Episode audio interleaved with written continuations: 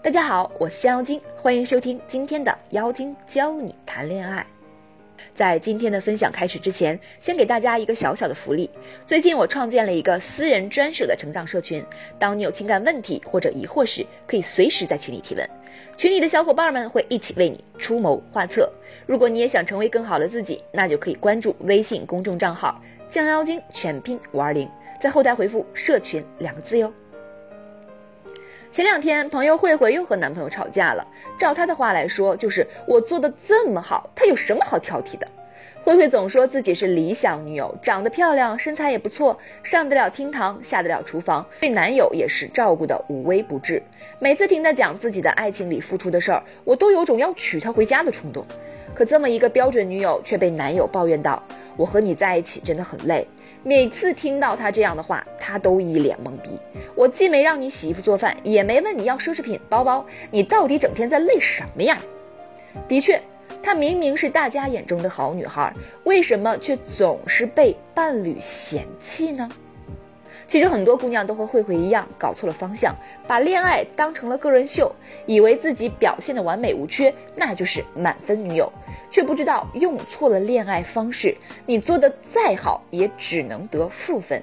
今天我们就来看看男人最反感的哪三大恋爱模式，给大家排排雷。第一，大女子主义型。在听慧慧吐槽了两个小时感情琐事后，我终于知道他们的问题出现在哪儿了。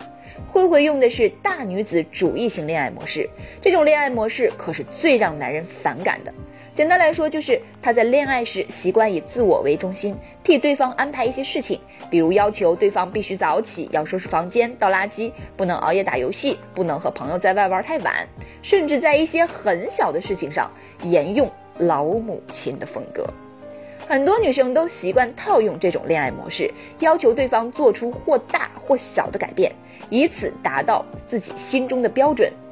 但这种模式很容易就会让男人觉得不自在，他们会认为被管制住了，没有自由，也会让他们缺乏磨练，缺乏存在感。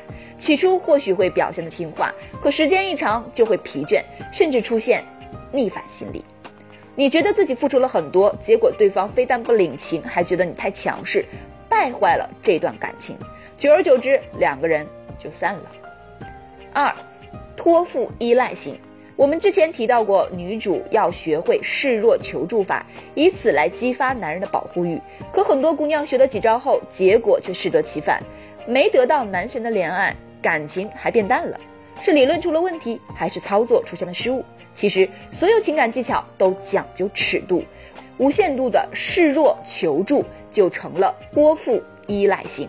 这种恋爱模式的姑娘，托付心态特别重，很依赖对方，经常想尽办法来找茬。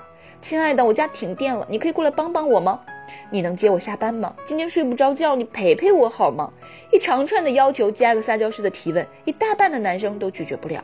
偶尔用一两次，对方确实会心疼你，想要照顾你。可这次数一多，对方就会嫌麻烦。之前看到一则新闻，女生拧不开瓶盖，便要求男生坐一个小时的地铁过来帮她拧瓶盖。结果这男生还真屁颠屁颠的赶过来了。这事儿乍一看挺感人的，可这样谈恋爱累不累？托付依赖型的恋爱模式会提前消耗对方的耐性，容易产生落差。你以为装柔弱求助是高明之处，可对方早就腻了。凡事过犹不及，但也不能因噎废食。所以其中的尺度如何把握，就是我们要学习的。三高姿态型，之前有位学员是位大美女，却总是被分手。分手理由是对方总觉得她是高高在上，让人有压迫感。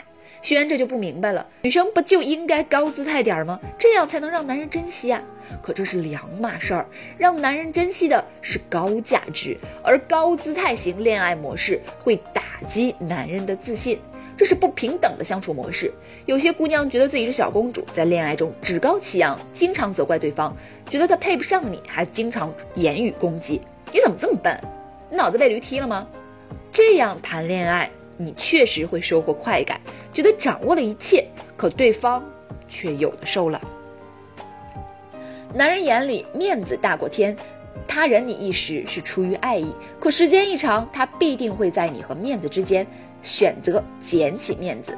我们总是提倡男女平等，却并不是教姑娘们仗着自己是女性就可以任意妄为。在恋爱里学习一百种技巧，还不如用对恋爱模式有效。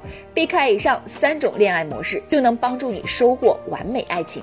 想知道哪种恋爱模式更适合你？想了解更多恋爱技巧，快添加情感顾问，让他来教你吧。他的微信号是降妖精全拼九九二。